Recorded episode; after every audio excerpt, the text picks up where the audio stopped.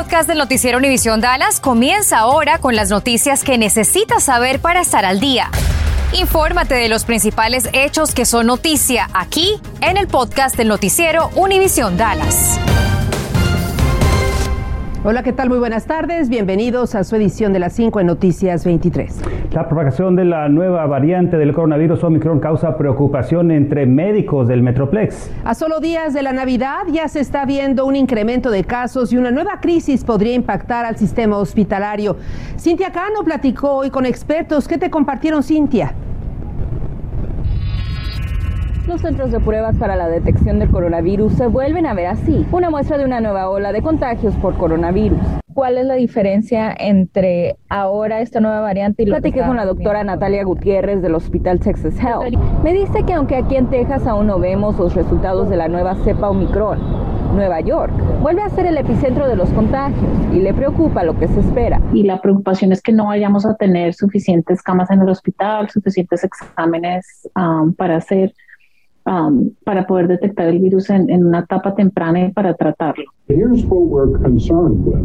También platiqué con Stephen Love, presidente del Consejo de Hospitales de Dallas y Fort Worth. Me cuenta que en los últimos 30 días el número de hospitalizados por coronavirus en esta región aumentó de entre 70 a 100 personas. Y aunque no es una ola como la que vimos en enero, sí es un pico significativo. En South Africa, lo que realmente les preocupa, me dice, es que la variante Omicron es mucho más contagiosa, incluso que Delta, y que vieron que en Sudáfrica hasta el 20% de los doctores y enfermeras se enfermaron, pese a que estaban vacunados. Y aunque esto no signifique que tengan que ser hospitalizados, sí significaría que tuvieran que ser puestos en cuarentena. Esto crearía una brecha entre el número de pacientes que requieren cuidado y los médicos disponibles para proveer ese servicio. La doctora Gutiérrez agrega que aún no se sabe cuáles serán las diferencias principales entre esta variante y las demás. El virus inicial podía contagiar como una persona, el delta eran como a 7, esta ya es mucho más, como a 9, 10. Pero la recomendación es simple, las vacunas y la tercera dosis es la mejor línea de defensa. Si estás reuniéndote con miembros que no, de la familia que no están vacunados, hazlo afuera, a una distancia. yo personalmente no me reuniría ahorita con ningún miembro familiar que no esté vacunado y esté con booster.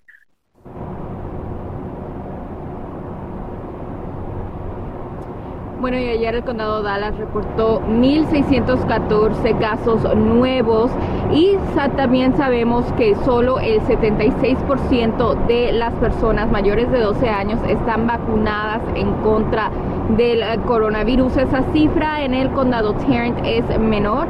Solo el 60% de la población de las personas que ya se pueden vacunar han recibido por lo menos una vacuna.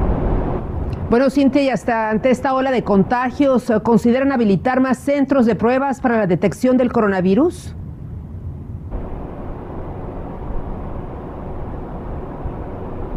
Los centros que se encontraban operando en el condado Dallas, en los colegios comunitarios Richland y Mountain View, estaban pactados para dejar de operar este viernes, pero el condado ha extendido las fechas en los que van a operar principalmente para que estas personas que se vean afectadas por este incremento de casos de coronavirus puedan ir a hacerse una prueba. Estos dos centros estarán operando hasta el mes de febrero. En Dallas, Cintia Caro, regreso con ustedes. El alto riesgo de contagio que representa esta variante Omicron ha vuelto a generar una gran preocupación de empresas en el país ahora que la ayuda federal se está agotando. El Congreso ha autorizado aproximadamente 6 trillones de dólares en fondos de emergencia que desde que comenzó esta pandemia en apoyo a familias, pequeños negocios y en el rescate de la industria de las aerolíneas se hizo presente. Pero alrededor del 86% de los fondos del gobierno ya se han distribuido o simplemente están comprometidos. Las pruebas caseras para la detección del COVID-19 son una alternativa para detectar un contagio y últimamente se han vuelto muy populares ante el elevado nivel de infección que representa esta variante Omicron. David Herrera nos explica a continuación cómo funcionan. Estas pruebas las puede adquirir casi en cualquier farmacia. Esta me costó 25 dólares y cuenta con dos pruebas. Solamente le va a bastar 15 minutos para saber si usted tiene un resultado positivo o negativo. Primero vamos a abrir el empaque El kit contiene un líquido que va a servir como reactivo que va a ponerle a la muestra. También viene un hisopo con el cual va a tomar esa muestra de sus fosas nasales y una especie de carpeta en donde va a colocar la muestra por 15 minutos. Además es importante de que usted siga las instrucciones del fabricante. Llegó el momento de hacernos la prueba. Primero tenemos que abrir este sobre. Vamos a sacar la tarjeta que viene dentro y hay que tener precaución, hay que tomarla por las orillas, que es donde después vamos a poner lo que son las gotas o el reactivo. Lo que tenemos que hacer es abrir este gotero y posteriormente vamos a depositar seis gotas de este reactivo en el orificio superior de la tarjeta. Ahora sí vamos a sacar el hisopo del empaque, tomarlo de la parte de abajo y vamos a introducirlo en las dos fosas nasales cerca de 3 cuartos de pulgada y vamos a hacer unos 4 o 5 giros alrededor en cada fosa. Ahora llegó el momento de introducir esta muestra en la tarjeta. Ahora vamos a retirar el papelito que se encuentra en el costado para activar esta banda adhesiva y entonces vamos a cerrarlo y vamos a esperar por 15 minutos. Todos los invitados a las escenas de Navidad y de Año Nuevo deberían de hacerse la prueba rápida. Si todos dan negativo, lo más seguro es de que todos estén seguros. Estas pruebas pueden fallar en un 20% en personas que son positivas, pero es solo porque se están haciendo la prueba a pocos días de haber contraído el virus. El día de la reunión, si das negativo, tal vez puedas ser positivo pero lo más seguro es de que no vayan a contagiar a alguien ese día. Y ahora sí ya transcurrieron los 15 minutos, llegó el momento de ver el resultado de la prueba. En este caso solamente apareció una línea rosada en la parte superior, es decir, la prueba salió negativa. En caso positivo, debe de aparecer una línea en la parte inferior igual de color rosado. Si quiere proteger a su familia, vacúnese o hágase una de estas pruebas antes de la reunión. Esto le dará paz y tranquilidad para pasarla bien estos días festivos. Estás escuchando el podcast del noticiero Univisión Dallas. Un impresionante accidente vehicular se registró esta mañana sobre la carretera IH-820 North Richland Hills. Ocurrió sobre la cuadra 6300 en los carriles de circulación rápida en dirección oeste al filo de las 7 de la mañana e involucró a un tanque con combustible y también a un camión que transportaba desechos. El accidente provocó un enorme incendio y una gran humareda, como vemos en pantalla, que se percibía a distancia. Ambos sentidos de esta vía, de esta carretera, fueron cerrados por aproximadamente dos horas. Una persona resultó herida con severas quemaduras quemaduras, pero como podemos ver en estas imágenes, el hombre estaba consciente, tranquilo, sobre su propio pie, mientras era atendido por equipos de emergencia. La policía de Frisco arrestó a un hombre por el asesinato de un residente de Dallas. Sucedió hoy poco antes de las 2 de la madrugada en los apartamentos Lucía, en el 4848 de Grand Gateway. La policía descubrió el cuerpo de Donovan Stiffney, de 30 años de edad, con un disparo de arma de fuego y ahí mismo detuvo a Kenary Johnson, de 31 años de edad, de Frisco. Este sujeto permanece detenido por asesinato. Se le impuso una fianza de 250 mil dólares. Y el Departamento de Seguridad Interna informa que agentes de inmigración y control de aduanas ICE aquí en Texas comenzarán a aportar cámaras corporales. Esto forma parte de un proyecto piloto en el que participan 55 agentes de Houston, Nueva York y Newark, Nueva Jersey. Las cámaras serán portadas por agentes especiales de investigaciones de seguridad interna enfocados en tráfico humano, narcóticos y también fraude. Afirman que el propósito es ofrecer más transparencia durante sus operativos e interrogatorios. Y autoridades en todo el estado de Texas se mantienen en alerta para la ubicación de tres menores de edad y por quienes se activó la alerta Amber muy cerca de la ciudad de San Antonio. Tienen sospechas las autoridades de que los menores Jonathan de 11 años, Lucas de 9 y Ariana de 8 viajan a pie con su padre Jonathan A. Wright de Carolina del Norte, a quien lo buscan las autoridades por varias órdenes de arresto. Fueron vistos la última vez en Settlers Pass, un vecindario en Río Medina, a las afueras de Castroville.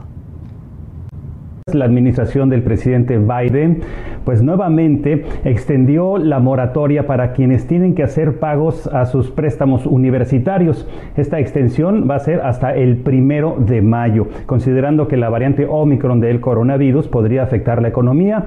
Bueno, pues esta pausa ha permitido congelar los saldos de las, eh, de las instituciones que están prestando el dinero a los estudiantes sin requerir pagos en la mayoría de los préstamos federales para estudiantes. El plazo para reanudar el pago, como usted sabe, vencía en el mes de febrero. Ahora bien, si usted está pensando en salir de vacaciones y tomar un avión, más vale que ponga atención en lo que usted tiene pensado poner dentro de su maleta porque a lo mejor podría tener pues un mal momento cuando llegue al aeropuerto. Y por eso Carolina Cruz nos dice qué es lo que sí y qué es lo que no nosotros podemos empacar voceros de TSA les recuerdan a los pasajeros familiarizarse de nuevo con la lista de artículos que uno no debe llevar consigo a la hora de viajar, como líquidos más grandes de 3 onzas o cualquier producto que pueda utilizarse para herir a alguien. En esta mesa, como pueden notar, tenemos varios artículos, algunos considerados prohibidos por las autoridades dependiendo si uno va a viajar con bulto de mano o maleta. Por ejemplo, algunas de las cosas que debemos de tener en mente si va a viajar con algún tipo de artículo de cocina, tenga mucho cuidado porque este tipo de martillo puede ser considerado un arma.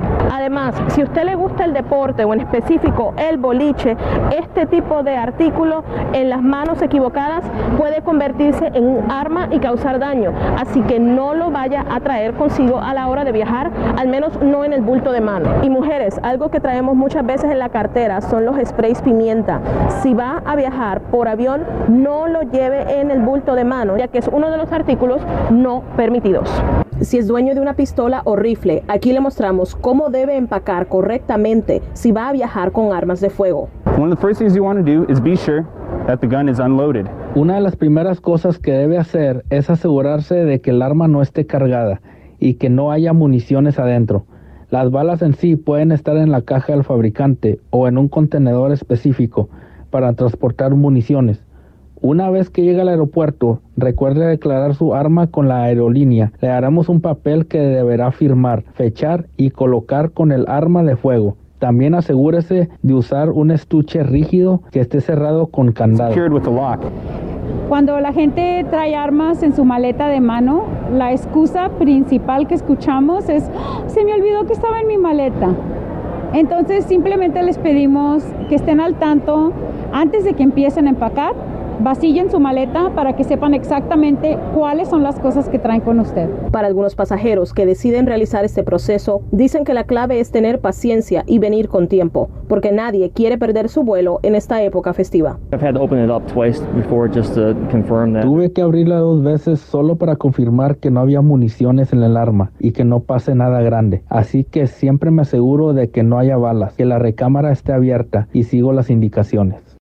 Y le quiero decir que el último día del año algunas rutas del transporte del sistema DAR van a ser gratuitas. Esto va a aplicar a partir de las 6 de la tarde y si bien ese día es viernes, el 31, se van a aplicar los horarios de los sábados para autobuses, para el tren ligero, también para el servicio especial y el TRE, así como el Trinity Railway Express. La ruta será entre la estación LBJ Union, la Station, la Centre Port DFW y el aeropuerto Dallas Fort Worth. Servicio Golding del DART solo operará en zonas en donde regularmente da servicio los domingos. El sábado primero de enero no habrá servicio del tren. El tren DART operará en su horario de domingos y los autobuses en su horario normal de sábados. Para más información usted puede ir al sitio de DART, usted ya lo conoce, es dart.org. les va? Me da muchísimo gusto saludarlos con lo más importante de la información deportiva. Arrancamos con partidos pendientes de la jornada 9 en España. En San Mamés, el Athletic Club Bilbao enfrentó al Real Madrid y terminó cayendo. Vean este golazo de Benzema al minuto 4, cómo la prende y dónde la pone pegada al palo 1-0 apenas al minuto 4 ya ganaba el cuadro merengue y vendría al 7 otro gol de Karim Benzema, doblete del gato y este de Oigan, Sunset al minuto 10, 2 a 1 el marcador final. Real Madrid termina como campeón de invierno allá en España. El Granada le propina la cuarta derrota consecutiva al Atlético de Madrid. Joe Félix al minuto 2 puso al frente a los colchoneros, pero vendría Daniel Machís, el venezolano, golazo. Impresionante bombazo. Y Jorge Molina al 61 sentenciaría el triunfo del cuadro granadino. Otro campeón de invierno, el Inter de Milán, vence 1 por 0 al Torino. Denzel Dumfries al minuto 30 hace el único gol del partido y es líder el Internacional con 46 unidades. Jornada 19 en el fútbol de Francia. Thomas Mondocute hizo el primero para el equipo de Lorient y parecía que Lorient se llevaba la victoria, pero al 92 aparece Mauro Icardi para el empate. El Paris Saint-Germain sale con eh, este empate de territorio de El Orient en la Liga 1 de Francia. Usted es residente permanente, vive en la ciudad de Pleino y está dispuesto a dar el siguiente paso a la ciudadanía. Te informo que el próximo 12 de febrero va a haber un taller en donde le van a decir todo lo que usted necesita tener, como por ejemplo la revisión y el llenado de papeles, los antecedentes penales, los cursos disponibles que ofrecen organizaciones sin fines de lucro. Hasta aquí la información. Gracias por su presencia. Gracias por escuchar el podcast del noticiero Univisión Dallas. Puedes descubrir otros podcasts de Univisión en la aplicación de Euforia o en univision.com diagonal podcasts.